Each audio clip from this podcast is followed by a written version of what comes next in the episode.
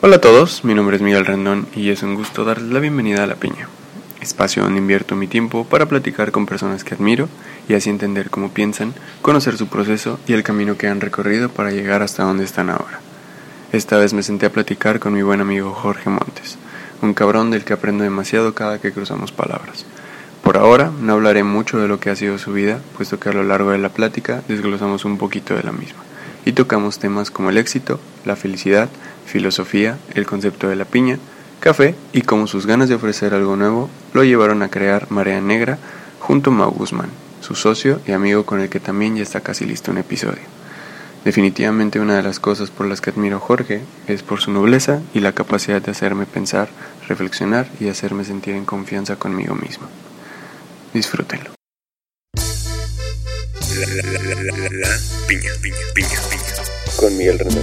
La.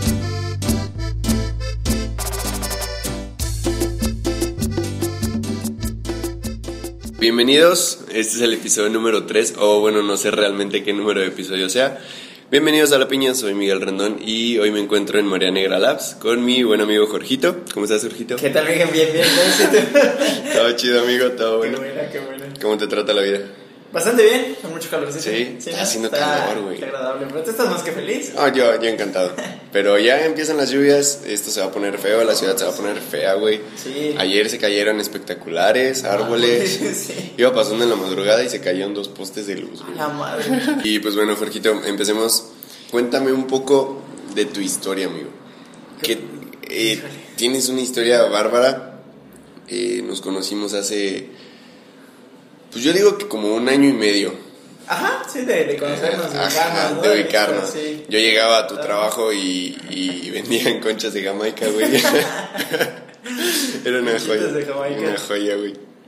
Y hace ocho meses, ocho o nueve meses empezamos a trabajar Sí, juntos. ya. Qué rápido. Ha pasado mucho tiempo. Muy, muy rápido. Entonces, quiero saber qué te llevó a empezar a trabajar en una cafetería, güey. Ah, pues no hay una historia muy romántica detrás de eso. La verdad es que estaba en el, yo creo que penúltimo semestre de la licenciatura y Estudiaste fue- historia. Estudié historia. Eres historiador. Sí, todavía sin el título, pero soy historiador. de, corazón es así. Ok, ok. O bueno, no. pero Ya, es otra pero eso ya, ya es otra historia.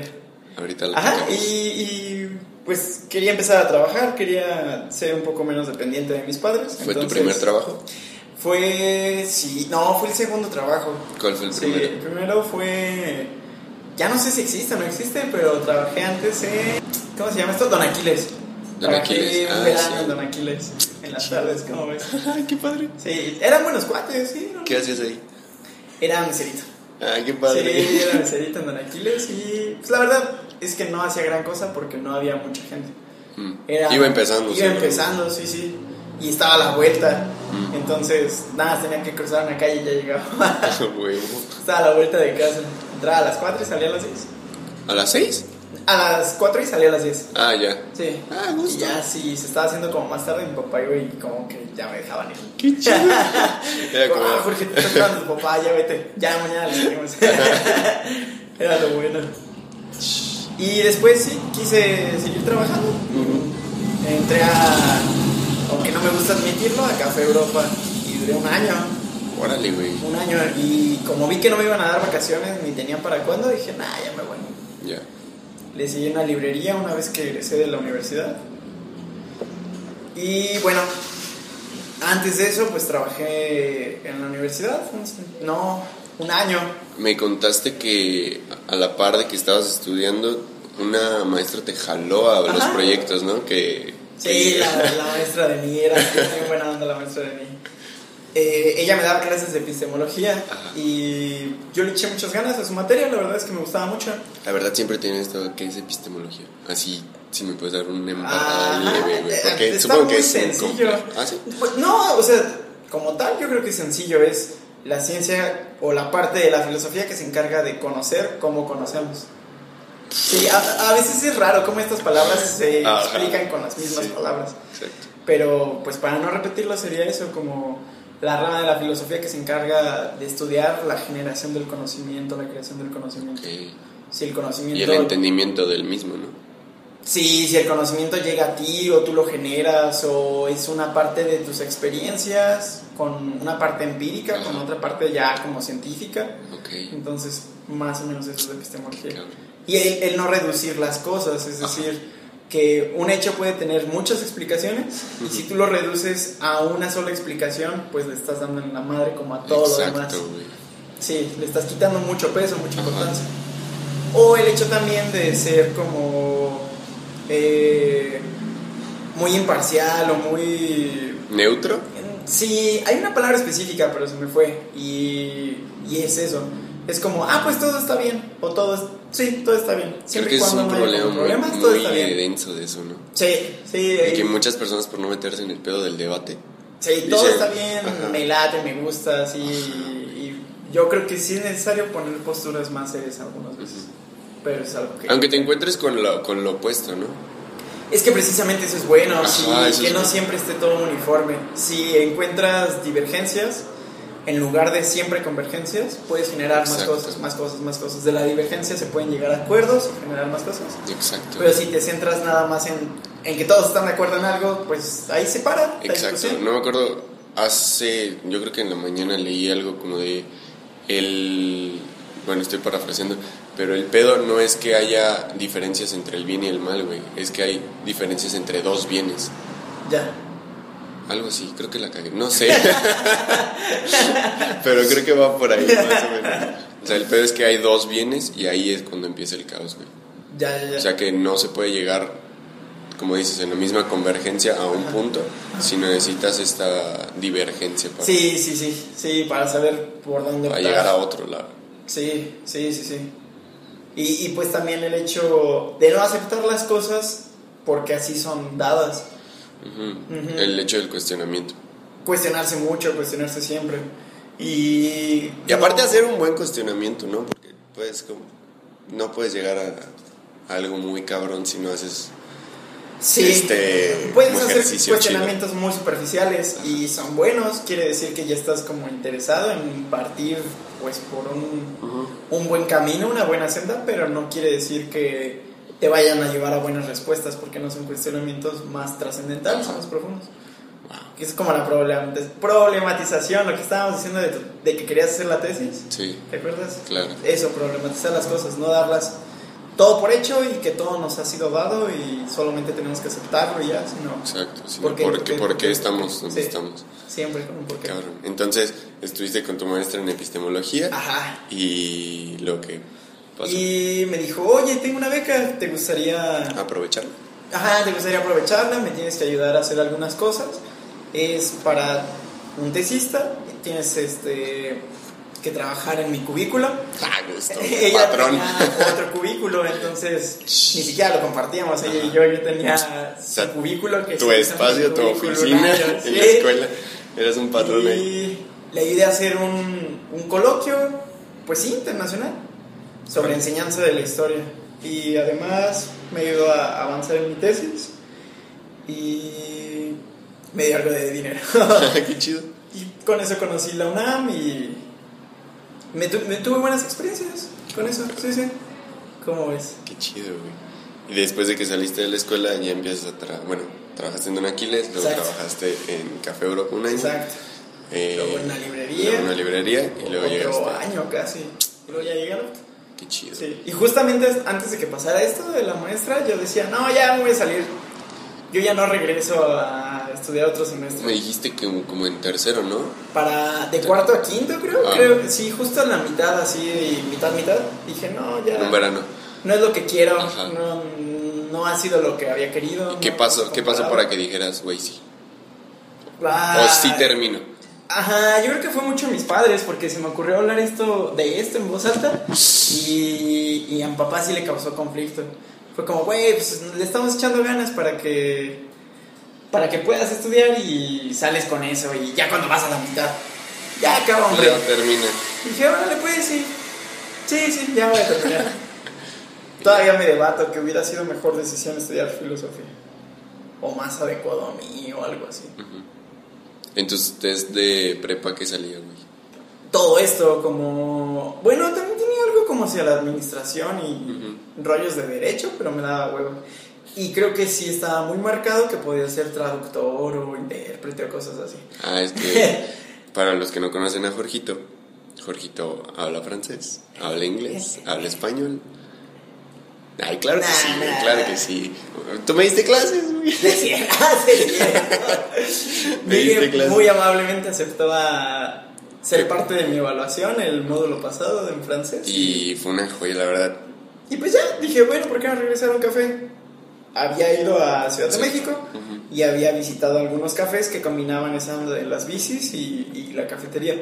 Para entonces lo cumplía con esos mismos parámetros, excepto un, pues el buen café, que esperemos nadie se agravie al escuchar esto, pero no tenía buen café. Qué bueno que lo tocas porque ahorita, no sé, creo que ha evolucionado eso. Sí, ha cambiado y ha perdido lo de las bicis. Sí, pero bueno, no se puede tener todo, y menos en una ciudad como Morelia. Sí, sí, no ¿Siempre te ha gustado el café? Ah, sí, yo creo que, o sea, no siempre, no te voy a decir, sí, yo desde... Los tres años, No, obviamente no, pero yo creo que de la adolescencia hacia acá sí tomé un buen gusto por el café y al menos pues, me tomaba mis tazas de café soluble, pero no le ponía azúcar y esas ondas. No, no, no. ¿cómo crees? Y, y después hacíamos locuras con amigos, nos, nos tomábamos muchos expresos y... Recuerdo ese amigo, Sí. no recuerdo su nombre, pero lo recuerdo. ¿Sí? ¿Te acuerdas de él? Sí, claro, Sí, ya. Sí, alguna vez lo Listo, Arturo. Recuerdo que, que muchas veces me llegaste a contar, no te gusta el café con leche, güey. No, antes no lo encontraba desagradable, pero no era mi predilección. Ahora simplemente no lo puedo tomar. ¿Por qué no te...? Mm, no, ya la leche y todo eso, no. Tengo mucho sin tomar leche y O sea, no No te puedes chingar una conchita de jamaica con leche. nada, ni las, las azucaritas tal vez. Sucaritas. Su- sí, unas azucaritas tal vez. Pero Qué bonito. una conchita y eh, no, otras madres así, yo creo que no. Solo. Yo creo que es porque te has adentrado mucho al tema, ¿no? Y has, El- has conocido y has, has visto qué pedo con el café. Posiblemente sí, pero no, nunca fue tan bien como que disfrutar un capuchino y esas cosas. Mm. No. No creciste siempre con el... Es que con un buen café, es un buen café siempre se toma sin azúcar. Así solito. Nada, más bien yo les fui pegando esas ondas a, a quienes se rodeaban de mí, pero no, o con, quien- con quienes yo estaba, pero no. Un amigo sí fue quien me recalcó demasiado eso. Sin azúcar, sin azúcar, sin azúcar. Este amigo que... Sí, sí, sí, sí, lo hizo. Pero el güey le ponía coca. Ah, o. Pepsi, Ah, Pepsi, güey sí, loco. sí, sí, sí. Está loco. También otras bebidas, Pepsi. Cold Brew le pone Pepsi. Hay otro amigo que tenemos en común que dice, no, pero pinche Arturo siempre nos da a tomar Cold Brew con Pepsi. está buenísimo, pruébenlo. Y Pues no, no está pues buenísimo. No, pierde todo el, todo el sentido. Sí. ¿Qué es el cold brew, amigo? Ah, buena pregunta. Pues es una mm, preparación o extracción de café en frío. En frío. que al no utilizar una temperatura elevada, utiliza muchas horas de contacto agua con, Con café para poder extraer sabores y aromas del café. Qué intenso. Sí.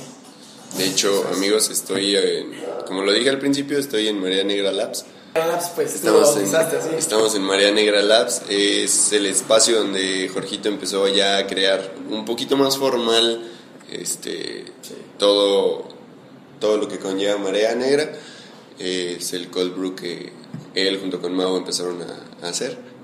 Y pues han sido como que ya lleva dos años, un año, ¿no? Un año, sí. Justamente en estas fechas debimos, se debe cumplir el año de que finalizamos algunas pruebas de sabores y eso, cafés. Y para junio ya tenía pues un nombre ahí tentativo y una imagen. ¿Cómo llegaste al... ¿Cuánto tiempo de experimentación fue antes de que dijeran, güey, así está chido? Va a sonar poco, pero yo creo que unas seis semanas. Pero es que también ya tenía una idea más o menos clara. Entonces se trataba de ir consiguiendo café, prepararlo, conseguir café, prepararlo, conseguir café, prepararlo y comparar uno con otro. A la fecha, o sea, a la fecha se sigue haciendo, sí, a la fecha se sigue haciendo todo ese trabajo de Preparar, esperar, probar. Preparar, esperar, esperar. Porque a, a diferencia de un espresso, y esto te lo he aprendido y es algo que, Sí. que escuchan en las catas, a diferencia de un espresso que la extracción se hace Sí. en poco tiempo, en menos de un minuto, Sí, exacto. el cold brew se deja reposar de 24, 48 horas. Anda, sí, sí, sí. Acá lo dejamos 15 horas, pero es para que la acidez que ya tiene el café con el que trabajamos se mantenga. Si lo dejamos, o sea, he echado a perder, o también. Pues hay yo creo que, creo que eso es parte importante del proceso. ¿no? Sí, una vez simplemente dije, no, no lo voy a filtrar ahora, lo voy a filtrar en un rato. Y ese rato llegó hasta dentro de día y medio, lo dejé creo que 36 horas, una onda así, ya no sabía nada. ya no sabía nada. Perdió todo. Sí, sí, perdió todo. Le tuve que decir a Mau, ay, ¿qué crees? ¿Qué crees? Que echa a perder como 15 medio kilos. kilo. 15 kilos, güey. 15 kilos, este. Y un garrafón de agua. Llamen a los bomberos. sí, pero pues es necesario echar a perder. Exacto. Y llevan que un año en, en esto, ¿no? Un año, yo creo que a partir de mayo, este mayo, cobró una formalidad que no había cobrado antes. Sí, porque recuerdo que como en marzo empezaron a hacer bastantes catas y, Sí, y bastantes eventitos y más locales, más lugares aquí en Morelia empezaron a... Pues empezaron a voltearlos a ver. sí. Si no me equivoco es como algo nuevo para Morelia. Es algo nuevo, sí. O sea, Mm, pocas personas tienen el, el conocimiento de esto. Sí, sí, no es algo muy, muy usual de encontrarse. Ujú. Mientras que en otros lugares del país o del mundo ya, ya se puede encontrar sin ningún problema. Yo creo que a partir de la cata que organizamos en Loft, las cosas se fueron barrio, barrio, barrio. Sí, eso mm, nos dio como un muy buen sabor de boca. Vimos que mucha gente se reunió, que tuvimos mucha más fluidez. Claro. Antes de eso habíamos tenido solamente tres catas y habíamos empezado con 7 personas, 20 personas y luego ya unas 30 yo creo que Loft, un poquito Ajá, menos, sí. pero sí estaba algo llena. Sí, güey. Y, y las cosas fueron fluyendo mejor y mejor y mejor y mejor. Sí, pero pues antes también le dedicábamos... Tenía dos trabajos antes y le dedicaba el tiempo entre los dos trabajos a- al cold brew, a iniciar con el cold brew. Madres. Mau también tenía pues su proyecto, su emprendimiento, su trabajo, algunas asesorías a Claro. otros empresarios Ajá. y el tiempo que le quedaba todavía se lo dedicaba a María. Y miren que, Y ahora en es- qué se ha convertido ese tiempo libre. ya le tenemos que dedicar mucho más, ya lo demanda. Pues sí, ¿no? Cubres Sí. tu turno acá en la mañana y vienes acá en, En las tardes, labs, sí. en las tardes. Labs. Madre. Sí, ya, ya no hay día que diga, hoy sí no puedo ir y no pasa nada. Todos los días Desde diario, aquí, chingarle aquí, y aquí. chingarle. Sí. Fines de semanas vamos a tomar fotos, muchas de esas con Miguel y muchas muy buenas. Miguel, sí, Miguel, yo he visto una curva de, en cuanto a la evolución de Miguel muy satisfactoria, muy buena. O sea, una curva que parte pues en, en retratos y en fotografías, tal vez con las que él ahora ya no está satisfecho. Yo creo que ahora ya, es que también las has visto mucho, ¿no? Y te llegas a Sí, enfadar. güey, sí. Pero Pasa la eso edición de siempre, Miguel se ha pasa. hecho muy buena. Eh, la composición de Miguel. Pues yo creo que buena. es parte de eso, también prueba y error, güey. Sí. Es agarrar y decir, bueno, pues, a ver, vamos a intentar otra cosa. Vamos a intentar otra cosa. Pero se me, hace, se me hace muy chido porque nada más es como la pasión, las ganas de hacer algo, la voluntad. Sí, justo. Antes yo hablaba mucho de la voluntad y creo que es una palabra como que he perdido, pero Pero muy fuerte, y hablamos de Sí. eso hace unos meses, güey. sí, que, que, Que nos estabas estábamos medio- conociendo. ajá. Sí. Y llegamos a la conclusión de que cualquier persona con voluntad y suficiente interés de las cosas sí, hace mucho, güey. puede hacer muchas Puede cosas. hacer mucho sí. y puede aprender mucho en muy poco tiempo. Sí. Dijimos, de hecho, la curva del, de esto de los, de los resultados a corto plazo, ¿no? Que aprendes mucho en muy poco tiempo Sí, y ahí te quedas, güey. sí, y ya te especializas. Y ya no te Sí, especializas. a menos que de verdad lo quieras. Exacto. Sí, sí, sí.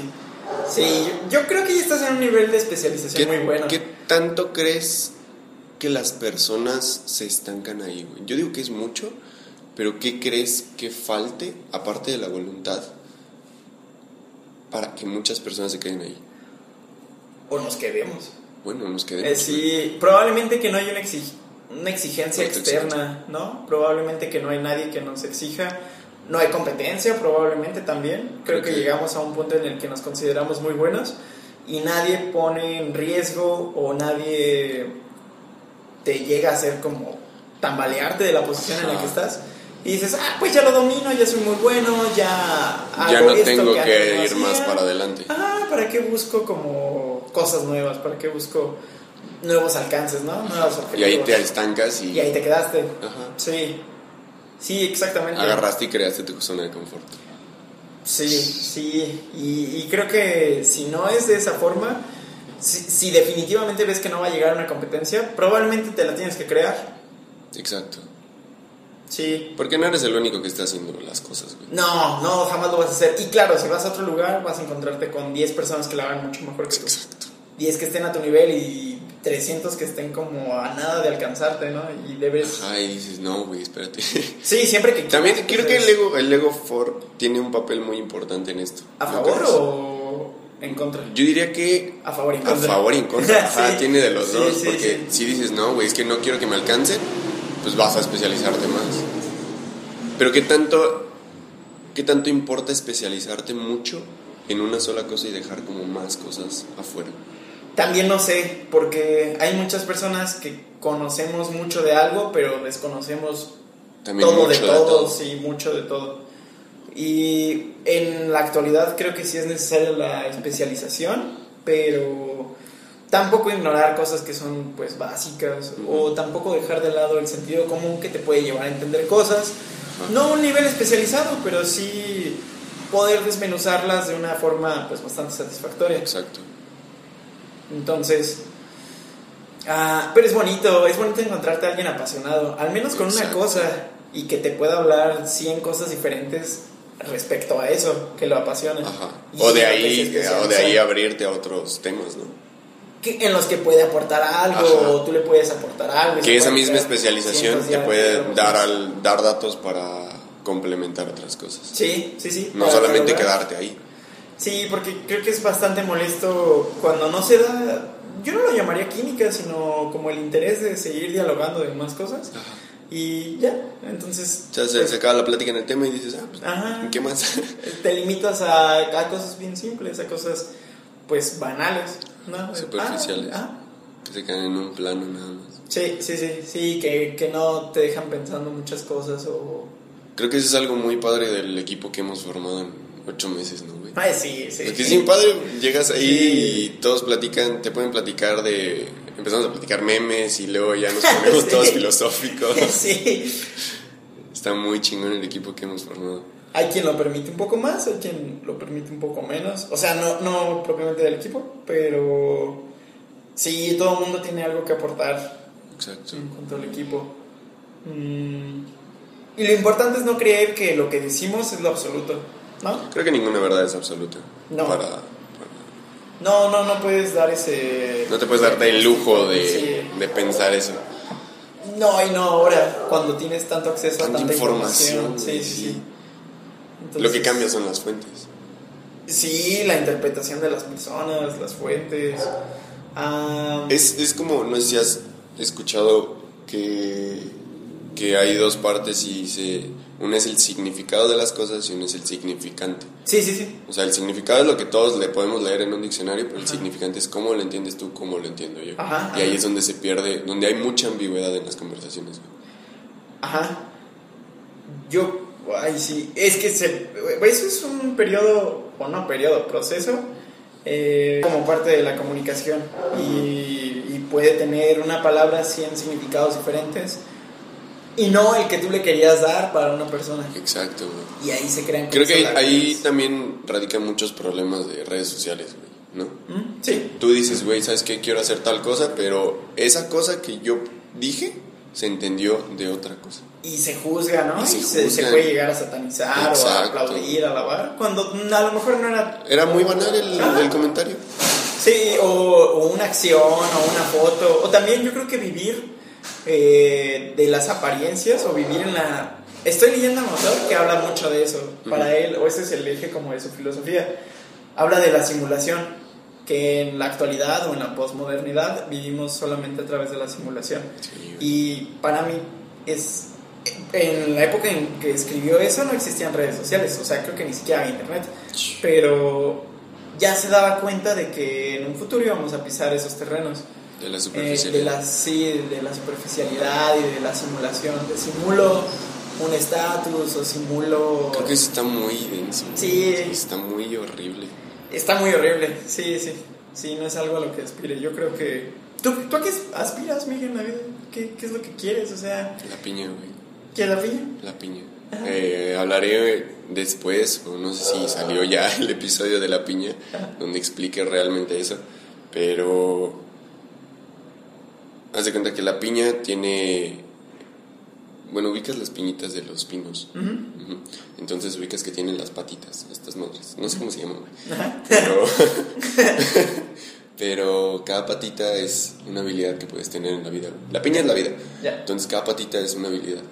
Muchas personas se centran en una sola patita, güey, en agarrar una sola patita, güey, que es esto de la especialización. La vida actualmente, y creo que desde siempre, premia la especialización. Siempre el que es más cabrón en algo va a tener más personas que llegan a él. A un güey que abarca mucho o, o abarca poquito de todo. Ya. Entonces, pero, bueno, más bien, siento que esa patita se elige porque no has no te has permitido explorar todas las demás. Ya. Es como una vida que no ha sido explorada. Pero ¿y si se te va la vida explorando todas y no eligiendo una? ¿Cuál es? O sea, yo digo que no hay ningún problema, güey. Ajá. Porque exploraste mucho y al final dijiste, bueno, volteó para atrás en retrospectiva. Esto te lo digo a mis 23 años Sí. como una teoría, güey, porque Sí. ni siquiera he llegado. Esta es la, la tesis, güey. Exacto. No he llegado al punto de la antítesis. Ya, ya, ya.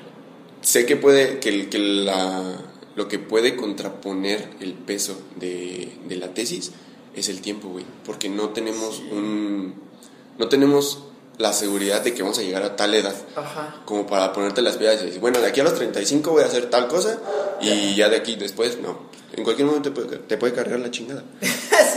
Y además sería muy obsesivo ponerse a planear eh, a los 23 cada mes, Movimiento, momento, ajá, sí, movimiento, porque dices- los 50, 60 que sabes que vas a vivir. Exacto, güey. Sí. Así que es esa parte como, como de estar explorando. Y si te quedas explorando, o sea, y si te mueres explorando, por lo menos como lo veo yo ahorita, digo, estaría increíble. Y además creo que es centrarte únicamente en tu satisfacción y no vivir de la simulación, no vivir satisfaciendo a los demás y haciendo lo que los demás esperan de ti. Esperan de ti, güey, Eso sobre todo es- eso. Era, o no sé si no me he vuelto a cuestionar si esa es mi concepción de felicidad, pero felicidad no es el punto en el que estás tranquilo, chingándote una limonada o algo así, y dices, sí, qué feliz soy, y tienes un patrimonio, ¿no? Normalmente las personas asociamos a la felicidad con un patrimonio. Igual que el éxito, creo que, creo que los dos términos, Sí. los significantes Sí, sí. de éxito y felicidad son muy parecidos así Ajá, para muchas como personas. Con un estatus económico cabrón y. Pero bien capitalista además de todo, ¿no? Como poseyendo muchas cosas Exacto. y con comodidades y centrándonos únicamente en nuestro beneficio. Sí. Que va, pues es felicidad. Se supone que va de eso. Pero yo creo que felicidad se trata de saber satisfacer tus necesidades y únicamente lo que tú crees como tu necesidad, sin, sin que la sociedad te imponga una necesidad o sin que personas allegadas a ti te hagan creer que eso es lo que necesitas o que necesitas cierto estatus para. Por ejemplo, bien. por ejemplo, ¿qué personas, pongámoslo en un tema así, cuántas personas ricas, hablando de que el dinero, muchas personas lo interpretan o piensan que eso es la felicidad, güey? ¿Cuántas personas ricas se suicidan? ¿Cuántas personas con tanto acceso a tanta... con tanto poder adquisitivo? Sí, Mamá, güey. sí. Entonces ahí te cuestionas, ¿realmente el dinero, realmente poseer, es la felicidad? ¿O dónde está ese pedo? ¿Dónde se puede encontrar? A veces te vas encontrando con que lo que dicen sí es cierto. Eso de que dar es más bonito que recibir, sí está padre. Hay un libro Sí. que tengo pendiente que se llama Givers and Takers, donde hablan, bueno, la reseña dice eso, güey. o sea, tengo Por pendiente, pendiente, por eso sí, está por eso pendiente. está pendiente, sí. que justamente las personas que dan más o se preocupan por dar más Ajá. son mucho más felices que las personas que se tratan, se enfocan mucho en recibir. Pero se da a dar como. Desde luego, yo creo que el libro va a decir que no, o lo va a desmentir, pero se da dar como con una necesidad de ser aceptado o simplemente con ganas de satisfacer a la otra persona. Pero O también, de ¿cuánto ayudar, derecho güey? tienes de satisfacer a la otra persona sin que te lo pida? Ajá, o Creo sea, que eso es importante. O sea, ¿Y cuánto, puedo- cuánto estás dispuesto a sacrificar tú para que esa persona pueda tener un bien tuyo? Además, sí, sí, sí. Sí, porque estás dejando. Pero bueno, habla de no ser egoísta y creo que si se parte de eso, se llega a algo bueno. Ujú. Si se parte del no egoísmo, se puede llegar a algo muy bueno. Altruismo, ¿no? Tampoco tanto. Ok. O sea, creo que ya el preocuparse por las masas y todo es bueno, pero te sacrifica demasiado. Y no sé si las motivaciones sean siempre las adecuadas. Exacto. Siempre hay muchas cosas escondidas, ¿no? Sí. Alrededor de esto. Es como leí hace, bueno, y es una información que se tiene, y incluso es una crítica muy fuerte, de la de que si la Iglesia Católica tiene tanto dinero, ¿por qué no acaba con la pobreza mundial? Pero, pues, ¿de qué le sirve darles dinero a todos si esas personas no saben administrarse, no saben lo que cuesta, no saben todo ese pedo que tiene que pasar para que valores algo? Y ahí esa acción que tú, tú puedes decir, ah, está bien, por ser altruista y que ayudaste y wow, se termina volteando Ajá. y siendo como de las peores cosas. Puede ser algo, algo más contraproducente que algo benéfico. Porque también le estás quitando a las personas la capacidad de, Esforzarse. de esforzarse, de buscar los medios para salir adelante y le estás dando todo. Entonces, Exacto. acostumbras a las personas a siempre tener los brazos Cruzados. abiertos. O, o- sí, ¿Qué qué es lo que pasó con este gobierno, no? Con lo de las becas que les dio a los estudiantes este, AMLO. Ah, sí. Ajá. Sí, güey. O sea, les, dio, les dio dinero 1600, una beca de 1600. No si mensual, la verdad. No más porque sí. No más porque sí. Y es como, güey. No, o sea, yo estoy muy en desacuerdo con eso. güey. Sí. O sea, porque son morritos de prepa, güey. Ah, ya. Creo. Pues sí, yo creo que. Y es lo que me gusta. Para tomar a cabo, o mejor dicho, para llevar a cabo ese tipo de decisiones es necesario consultar las opiniones o lo que un antropólogo puede decir al respecto. Se diseñan políticas públicas gracias a los estudios de campo que realizan pues, todos los científicos sociales. Mal dicho, los científicos sociales. Para mí las ciencias sociales no existen, no son ciencias. Porque tienen muchas variables. Eh, Sí, porque no puedes determinar una teoría y no la puedes comprobar y todas estas cuestiones. Y además se me hace una cuestión de ego de su parte o de nuestra parte el decir somos científicos de la sociedad. Entonces se me hace como... Cuando la misma sociedad va cambiando chinga. Sí, y aparte pues no... O sea, hay muchas cuestiones que te refutan el hecho de llamarle ciencia más que de las que te lo... Que la ciencia misma. Sí, sí. Entonces yo no llamaría ciencias sociales, sino pues estudiosos de la sociedad todavía, ¿no? Pero bueno, eh, si involucras en los gobiernos a todo este tipo de personas que se dedicaron a estudiar de una u otra forma la sociedad, Conocen la historia muy cabrón. en el tiempo, en el presente, eh, a los individuos, a los grupos, entonces puedes llegar a Tomar una mejor decisión. Ujú, claro, a esbozar un- una, un mejor, una mejor estrategia para plantear soluciones a, a todos estos problemas que aquejan a la sociedad. Que yo creo que no es tanto el, el pedo de que, que no tengan dinero, sino que no se esfuerzan, güey. Sí, ¿no? Porque es, es como, como de es, es pobre porque quiere. Pues Es que aparte también el, el dinero es una respuesta fácil, ¿no? Ajá, güey. Sí, es como, ¿qué te hace falta? Pues esto, esto y esto y esto. ¿Y a qué se traduce? A falta de dinero, pues toma dinero. Y todos los problemas se solucionaron por lo tanto. Pero no. Pero pues son falsos horizontes, güey. Sí, porque además la gente está acostumbrada a pensar las cosas de una manera muy sencilla y probablemente con el dinero se dé un uso también, pues que no corte de raíz ese problema, Exacto. sino que sea solamente superficial. Pero sí son las políticas populistas de este gobierno de, de izquierda que ahora está en México. Qué cabrón, güey. Sí, Bueno. creo que en, en cuanto a eso, si lo tachan de populista, no, no objetaría nada. En cuanto a otras cosas, probablemente sí. Pero es que también le achacan muchas cosas que no, ¿sí? Son como... Como de, güey, calma. Ajá, ajá. Relájate un chingo. Ya de todos modos es presidente, entonces... Exacto. Bueno, regresando un poquito a Marea Negra, güey. Ya que nos distrajimos un poquito. Ajá. De un año para acá, güey, ¿cómo ha sido acercarse a tantos lugares? Porque yo creo que empezaron en, en Loft y dices de la cata para acá, ha sido como más catas, más catas, llegar a más lugares. ¿Cómo ha sido tocar puertas en tantos? tantos Mau ha sido quien se ha rifado primordialmente esa, esa chamba.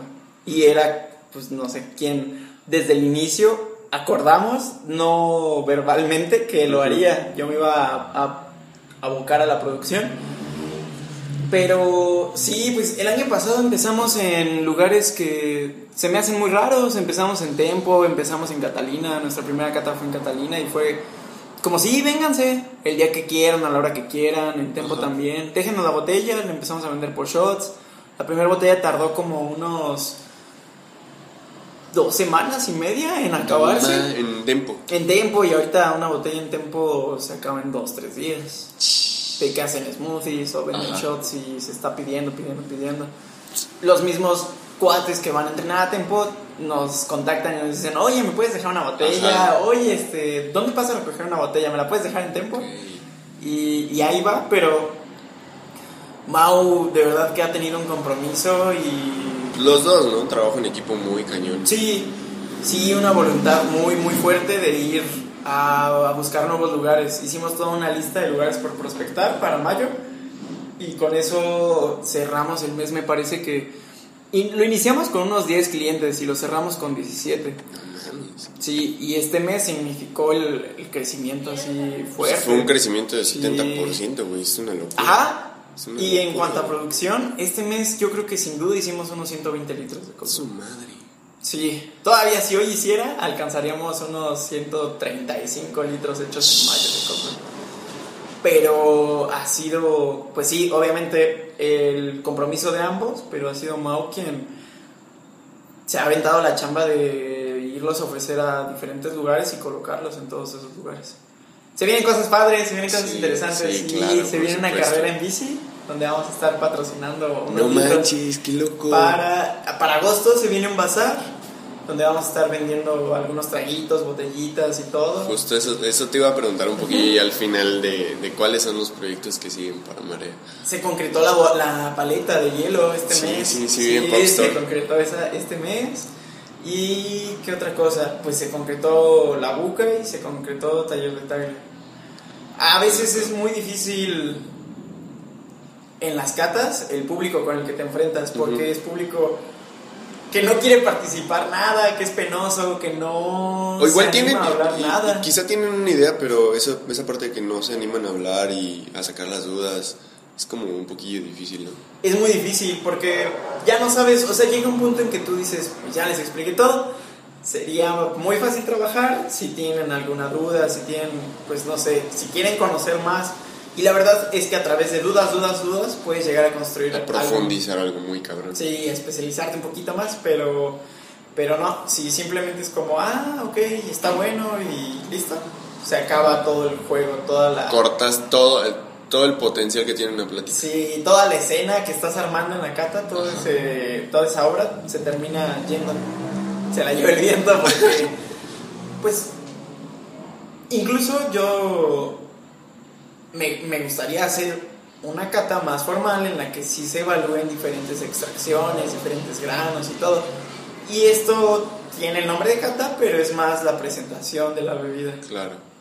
La presentación de- del cold brew como tal, del cold brew combinado con otras cosas y de alguna bebida que se quede en el lugar al que vamos. ¿Cuál es tu bebida favorita? Con cold brew. Con marea negra. ¿El cold brew es bueno? El cold brew. Sí, sí, así solito, derechito en las rocas. Sí, sí, unas hielitas, un par de hielitos está Un rico. par de hielitos, un día como sea. un- Como sea, sí, día o noche. Sí, Y- de noche. y venga. ¿Cuáles son las propiedades? Porque sé que el cold brew es, tiene mucha más cafeína que el... Tiene mucha más cafeína porque tarda todas estas horas el agua en contacto con el café. Eh, los componentes solubles del café se diluyen en el agua y por eso se carga más cafeína. También no quiere decir que si lo dejas un mes vas a tener Ajá. algo súper cargado de cafeína, pero llega un punto en que sí, ya, se extrajo lo que se tenía que extraer y listo. Por eso es de tener cuidado con el tiempo, güey, porque si Eh, no sí, se sí. te queda agua.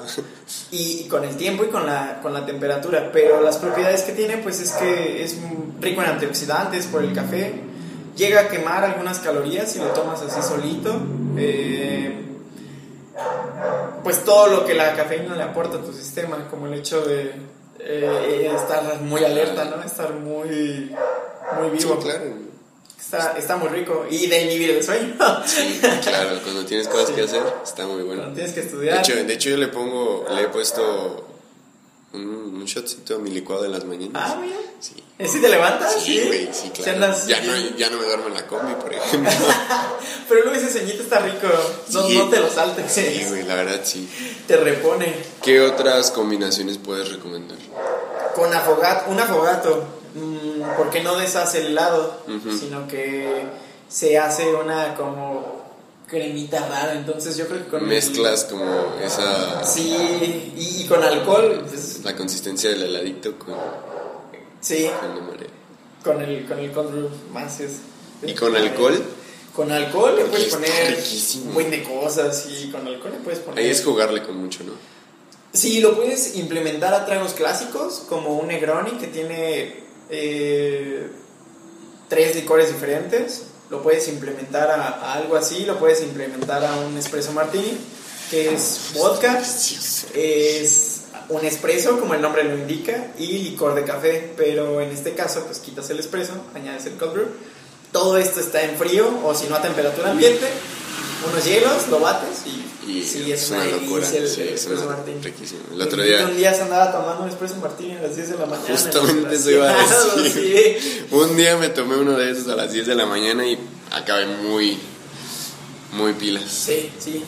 No ebrio, sino. No ebrio, pero muy pilas. Sí. Y muy feliz. Sí, está rico. Tomarte, perdón, un espresso martini está rico. Es como una mordidita, un chocolate, una cosa así. Ronnie dice que es un besito a, la- a un ángel. que cada sonrita es un besito a un ángel. Pero son palabras de Ronnie. sí, güey, a huevo. Eh, ¿Algún estereotipo que te cague del café, güey? Pues esos clásicos, esos que todo el mundo está como repitiendo, como que le pongan canela. La canela le dan la madre a todos los sabores y aromas que te pueda dar el café. Que, o- ok, sabe rico, no le digo que no un café de olla. O sea, quien me quiere invitar a uno, pues se lo acepto con mucho gusto. Pero, igual, pero igual hecho por, no sé, en algún pueblito mágico o algo así, ¿no? Sí, ese es otro estereotipo, ¿no? Ajá. No sé. Ah, buen punto. Con tus chilaquiles. Sí, sí, sí. Y ese tipo de cosas yo creo que no, no me laten tanto porque te privas de la oportunidad de tomar, si es que te ofrecen un buen café o un café decente, eh, de probar sus sabores. Porque la canela va y se pone por encima de todo. Es como ponerle limón, Limón a un chingo de cosas. a, a un corte chido de, de carne. Ah, sí. Ya le diste en su madre, Sí, o un pollito tierno, X, ¿no? Cualquier cosita, Sí, ya, ya no estás probando las cosas como son. Sí, güey, yo tengo ese problema con el limón. Está bien si le pones, pero si te chingas la mitad sin ponerle y luego a la otra mitad le pones, ya. Ya, como complementas y sí, ya, no- no. un equilibrio. Y ya probaste bien lo que, lo que estás comiendo.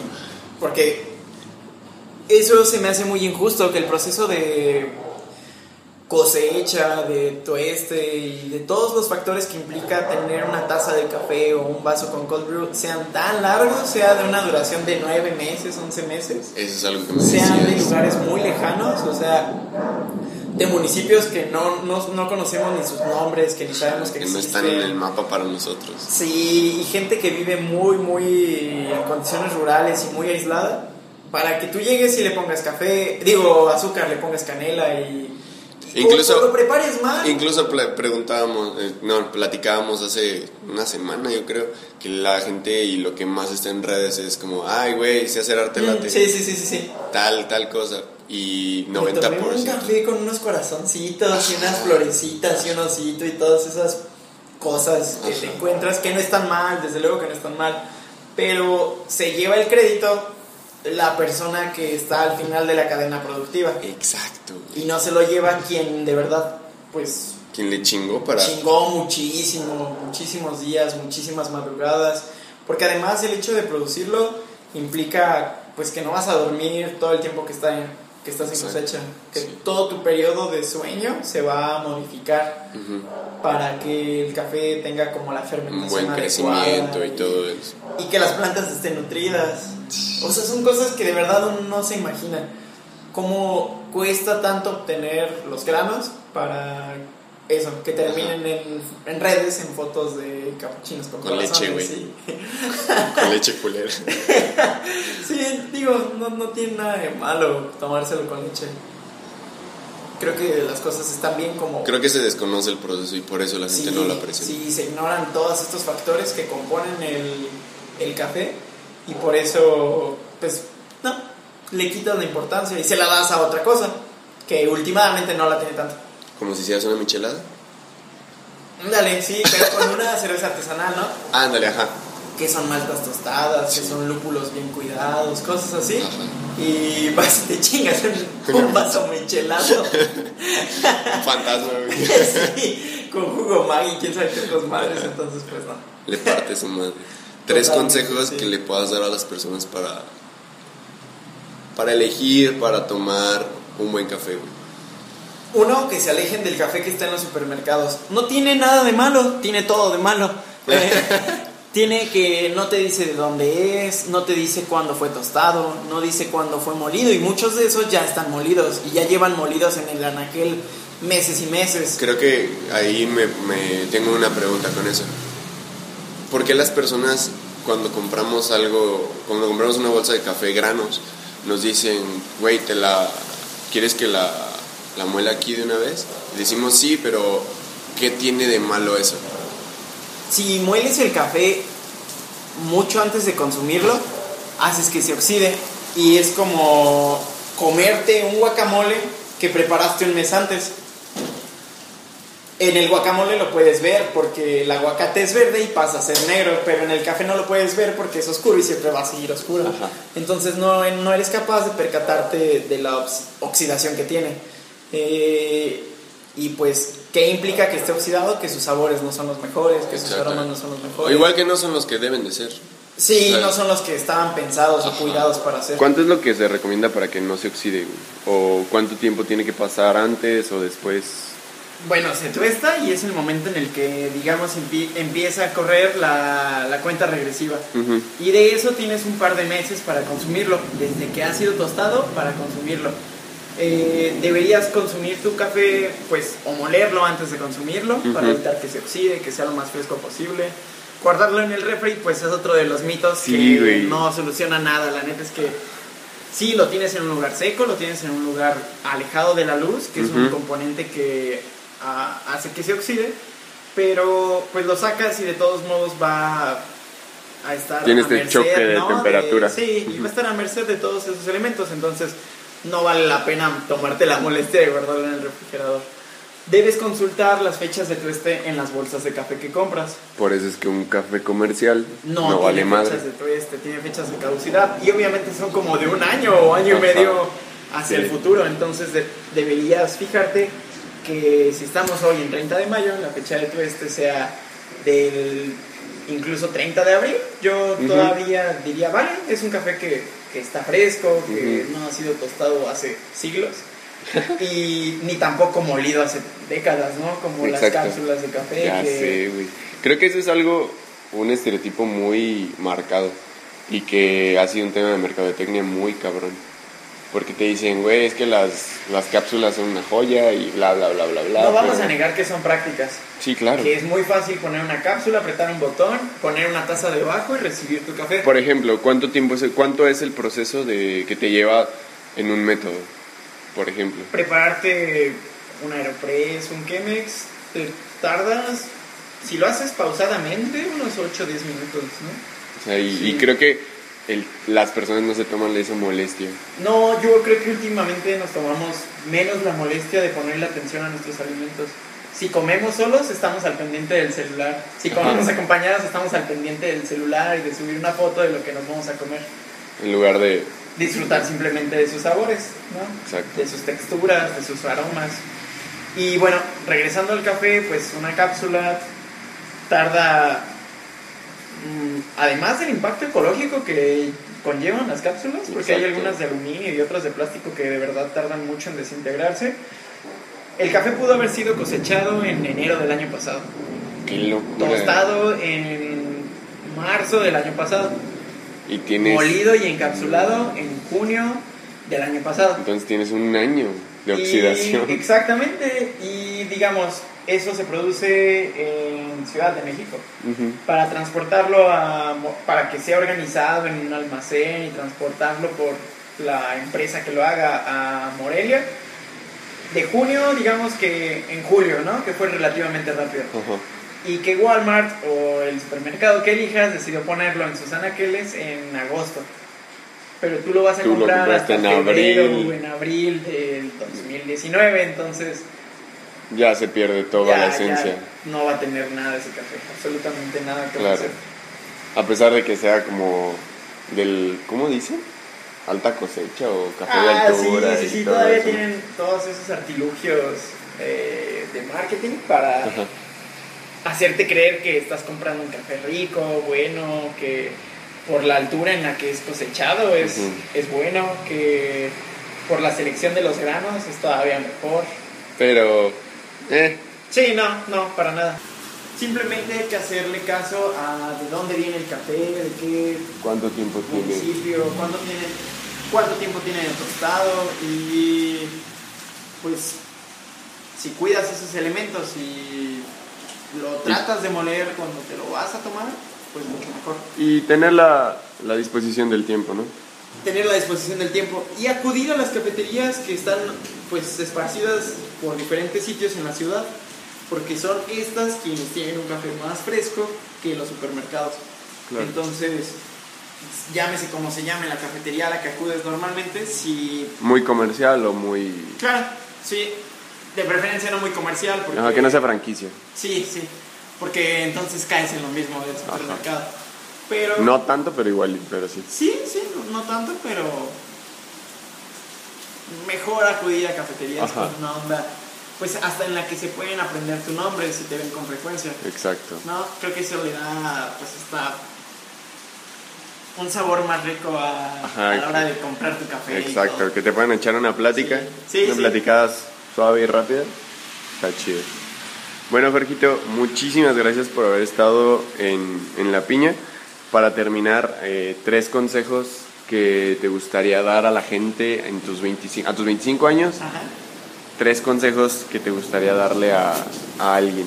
Del café, de la historia, de la filosofía, de todo lo que has aprendido hasta ahorita. Ya, yo creo que de las enseñanzas que más me ha marcado y que más reciente tengo es que te tienes que rodear de las personas adecuadas en la vida para alcanzar lo que te propones o para descubrir cosas que ni siquiera te imaginabas. Ajá. Eh, esas personas te pueden potencializar mucho, personas sinceras. Mientras más pasa la vida o más grande te haces, más difícil es encontrar personas sinceras Claro. que de verdad busquen apoyarte o que de verdad se interesen en ti. Siempre es más una cuestión de cómo resuelve sus necesidades Ajá. por las que se dan las relaciones Claro. amorosas incluso o- o, en el trabajo. Si te rodeas de personas adecuadas, las cosas van a salir mucho mejor. Claro. Si te animas a, no sé, a descubrir un poco más las cosas, a dejar tu zona de confort, a salir de los lugares que acostumbras o que estás muy habituado a, a recorrer y vas por otros caminos y construyes tu felicidad dependiendo de ti y no de los demás, también creo que puedes disfrutar más de la existencia. Y no sé, creo que últimamente me considero como que no hago muchos ahorros y no sé por qué, pero creo que es porque a lo mejor en términos muy simples me gusta vivir bien, me gusta comer cosas ricas y nuevas, me gusta tomar bebidas también nuevas, que sean toda una experiencia, entonces Involucrarte en esa parte de la experiencia Sí, y no sí. solamente en tomar por tomar, comer por comer, sí, sino no- adentrarte en eso, en todo el proceso y en todo lo que, pues todo lo que te conlleva, ¿no? Sí, sí, toda la Que experiencia. un alimento sí. llegue a tu, a tu uy. Probablemente si buscas, aunque esto ya suena más como un cliché o como algo más repetido, pero si buscas más la experiencia y disfrutas más el camino que el destino, Ajá, las cosas van a ser también más ricas, más llevaderas. supuesto. Sí. bueno, muchísimas gracias, Jorgito. Este, esto fue el episodio con Jorge. Eh, estamos en Marea Negra Labs. Pasen a probarlo. Eh, pasen a saludar a Loft. Estamos todos. Bueno, Jorgito está todos los días en la mañana. Eh, pueden acercarse a él, a preguntarle un poco más, a sacar sus dudas. Y pues nada, gracias por sintonizar este capítulo de La Piña, amigos. Soy Miguel Rendón y nos vemos en el próximo episodio. Bye. La, la, la, piña, piña, piña, piña. Con Miguel Rendón.